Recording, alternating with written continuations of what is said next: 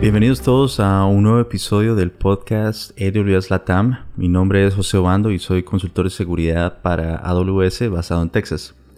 Hoy, como parte de una serie de episodios enfocados en seguridad, junto con mi compañero Andrés González Santos, quien es un Cloud Infrastructure Architect basado en Colombia, vamos a conversar sobre el primero de los pilares en la perspectiva de seguridad del Well Architected Framework, y este es Identity and Access Management, o IAM. Andrés, ¿cómo estás? Hola José, bien y tú, ¿qué has hecho? Exactamente José, vamos a hablar un poco de Identity and Access Management o gestión de identidad. La idea es darle una noción a nuestros oyentes sobre esa capacidad que se tiene cuando tenemos o utilizamos los servicios de, AWS.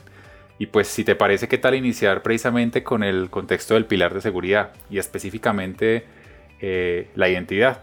Donde uno de los principios de diseño recomendados, como mencionaste ahorita, es eh, en nuestro Well Architected Framework es implemente una base sólida de, identidad. ¿Qué nos podrías comentar de eso, José? Bueno, pues como mencionas, es un principio básico fundamental en todo lo que se hace en nube. Y pues específicamente desde el punto de vista de seguridad, lo que se busca es establecer e integrar principios como mínimo privilegio y segregación de funciones, que en el caso particular en AWS es definir las tareas que requiere hacer el usuario con los niveles de autorización requerida para el acceso de recursos en AWS. Lo que se debe buscar es em, implementar prácticas tempranas en el ambiente nube donde establezcamos ah, controles sobre qué acciones pueden realizar usuarios específicos dentro del ambiente nube. Esto se traduce en identificar y definir políticas ah, de acceso a recursos y las operaciones sobre esos recursos que después se deben asociar a una identidad para que pueda cumplir con su trabajo. Exactamente. Eh, esos principios que a veces vemos que, que, olvidamos y que pues hacen parte pues fundamental de, de, lo que es seguridad. Y que cuando estamos en nube precisamente por, por la facilidad y por todo lo que queremos lograr, pues vemos que, que lo más sencillo a veces es que entrar con los privilegios un usuario administrador y pues puede hacer de todo.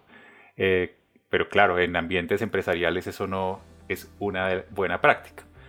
También complementando lo que dice José, mm, otro punto importante es a nivel de, del principio de diseño de identidad sólida, es, es pues la recomendación de empezar a tener, por ejemplo, para nuestros clientes que están utilizando la nube, empezar como a centralizar esos temas de identidad. Pues eh, hemos visto que, que, pues estos aspectos eh, de utilizar credenciales estáticas y duraderas pues no, no, no suele ser una buena práctica. Y pues la centralización de esa identidad le va a permitir a las organizaciones poder habilitar, deshabilitar usuarios y de esta manera pues la, identidad va a permanecer eh, pues de una mejor manera eh, con, un control centralizado.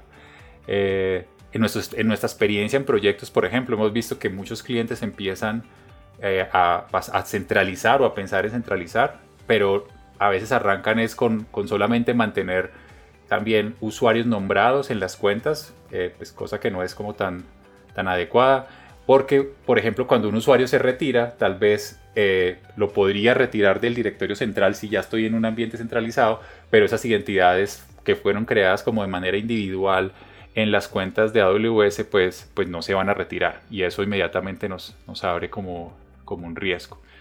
Bueno, sobre todo eso, pues José, ¿qué te parece si abordamos como la aproximación, eh, por ejemplo, ese caso de donde los clientes tienen una sola cuenta? Y, cómo se empieza a manejar esa identidad, como, como los, y también pues vemos cómo empezamos a explorar los temas de, de multicuenta y revisamos pues otras cosas que, que le ayuden a nuestros oyentes a, a, abordar esos criterios de diseño. Claro, Andrés. Eh, bueno, pues entonces eh, empecemos con el esquema general de gestión de identidades y acceso a una cuenta.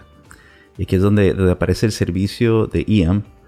Este, este se podría decir que es el servicio base de seguridad desde el cual podemos gestionar procesos de autenticación y autorización en AWS. Dentro de IAM hay cuatro términos importantes para comprender su funcionamiento. Tenemos recursos, identidades, entidades y principales. Un, principal es una persona o una aplicación que puede ejecutar acciones u operaciones en recursos de AWS.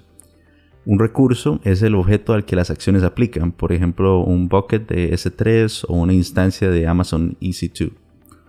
Una identidad es un recurso de IAM, por ejemplo, grupos, usuarios o roles. Y una entidad es otro recurso de IAM que AWS utiliza para autenticación. Esto incluye usuarios federados o roles de IAM asumidos por otros servicios.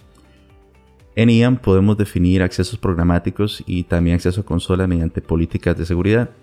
Un tema bien importante para, para pues, que todos recordemos es, cuando hablamos de autenticación se refiere a cómo manejamos esa identidad que tenemos en el ambiente de AWS.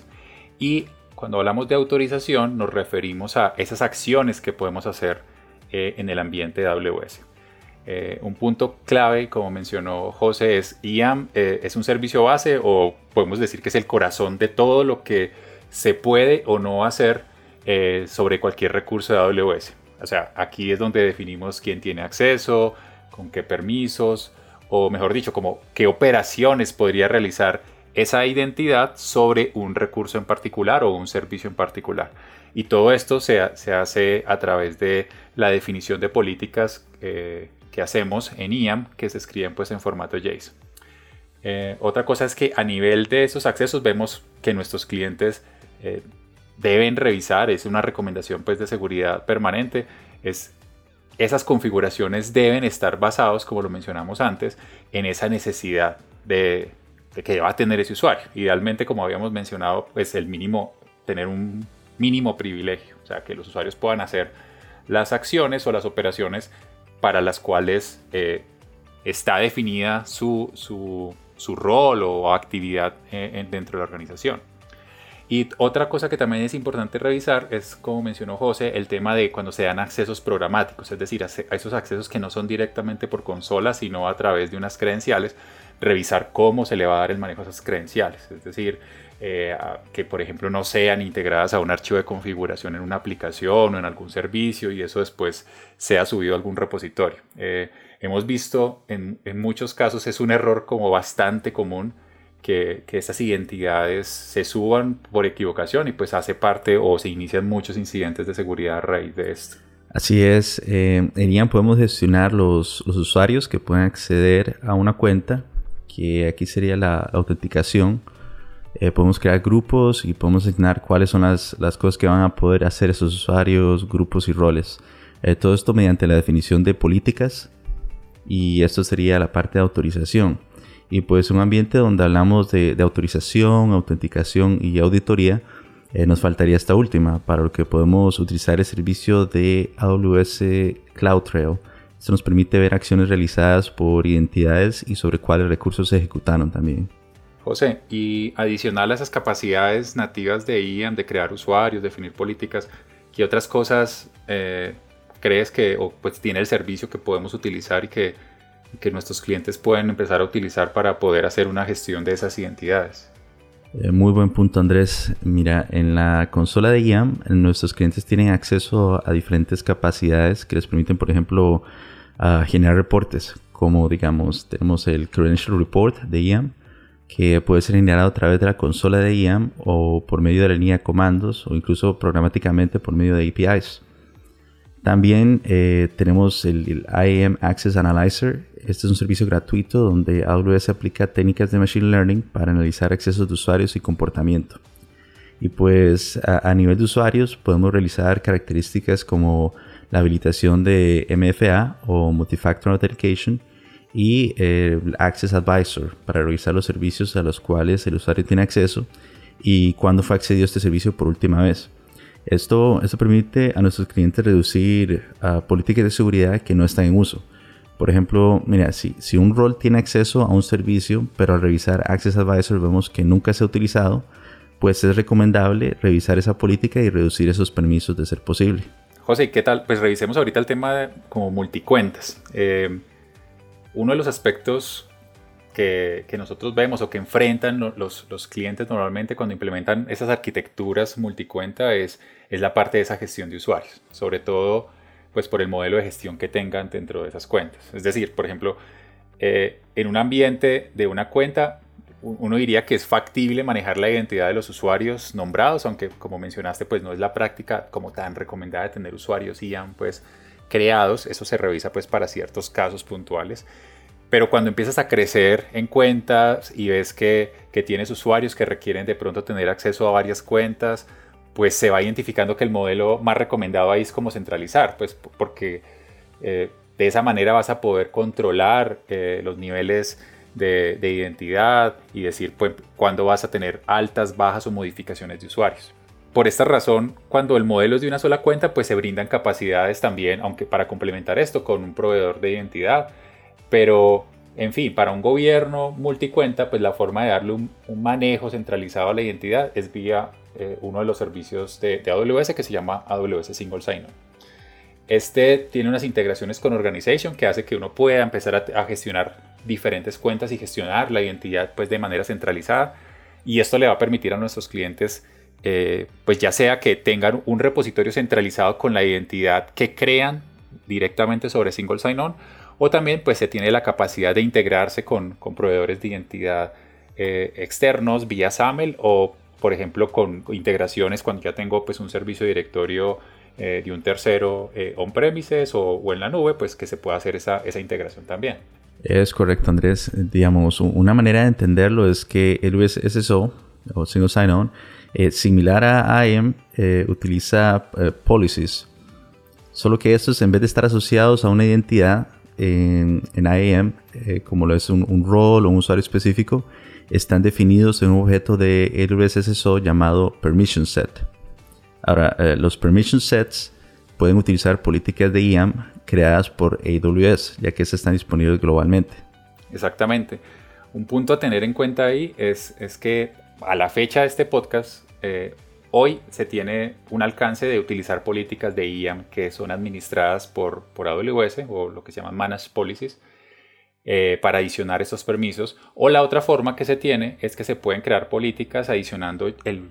Habíamos dicho que escribíamos las políticas en un formato JSON. Puedo habilitar o poner esas políticas directamente en esos permission set o conjunto de permisos y estas van a quedar como definidas como inline policies dentro de, dentro de ese permission set. Es correcto. Lo, bueno de este método es que nuestros clientes pueden administrar identidades en su compañía, eh, como por ejemplo usando un proveedor de identidad externo y replicar esos grupos hacia AWS SSO utilizando el protocolo SCIM, la versión 2.0. E, esto facilita la auditoría y control de acceso a los usuarios. Por ejemplo, si una persona cambia de rol dentro de una compañía, ah, solo tomaría modificar la asociación de grupos en ese proveedor de identidad, sea on-prem o en la nube, y los cambios se sincronizarían con AWS SSO y ese usuario ya no tendría acceso a la consola de AWS. Bueno, ya exploramos los temas de, identidad a nivel de acceso a cuentas y pues por ende el acceso a los recursos a estas cuentas que hablábamos como la autorización. ¿Qué te parece si ahora revisamos como rápidamente las capacidades que nos da eh, AWS para, pues, para integrar esas, esas capacidades de identidad a, las aplicaciones? ¿Qué, ¿Qué piensas, José?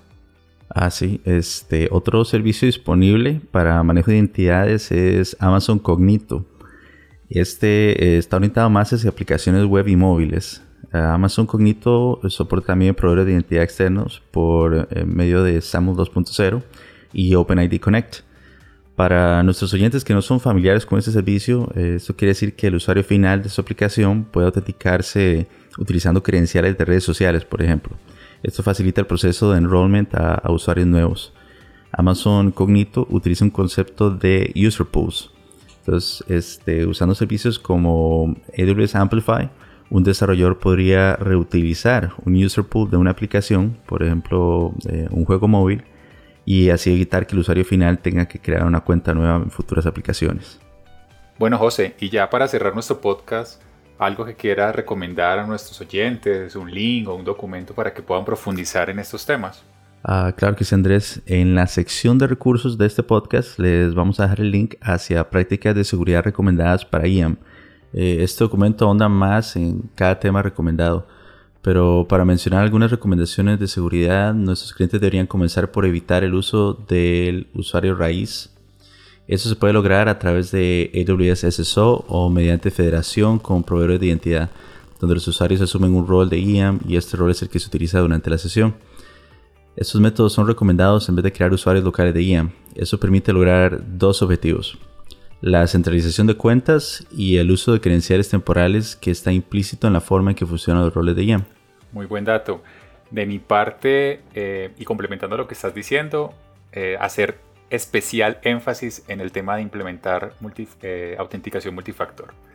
Esta es una característica que le agrega un nivel adicional a seguridad, eh, no tiene un costo adicional y, si, se puede implementar de manera muy sencilla en nuestros teléfonos celulares utilizando pues un software de, MFA.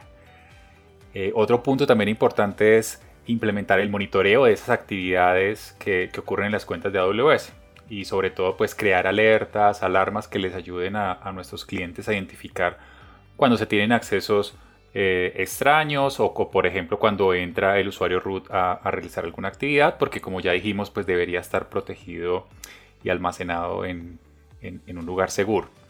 Y por último, para las personas que quieren ir un poquito más a nivel de detalle eh, en estos temas de identidad y especialmente en, en la forma en que se hace la autorización, les recomiendo una charla de YouTube. Eh, es una charla del Reinvent del 2018 que se llama Become an IAM Policy Master eh, in 60 Minutes or Less de, de Bridget Johnson. Es una charla muy buena que va a nivel de profundidad explicando cómo funciona el tema de identidad en AWS, cómo funcionan las políticas, eh, cómo se utilizan los diferentes componentes de, de, identidad para crear estas políticas y pues eh, esto les va a ayudar mucho a nuestros clientes a, que, que empiecen a aplicar esas buenas prácticas y a poder eh, empezar a diseñar sus, propios controles a nivel de identidad. Perfecto. Muchas gracias Andrés y muchas gracias a nuestros oyentes por escucharnos. Esperamos que este capítulo haya sido de su agrado y que toda esta información les sea útil. Recuerden que nos encantaría leer sus comentarios y sugerencias. Pueden escribirnos a la dirección AWS podcast en español, como decir español pero con n, arroba amazon.com. Soy José Obando y me acompañó Andrés González Santos y como nos gusta decir en AWS, sigamos construyendo.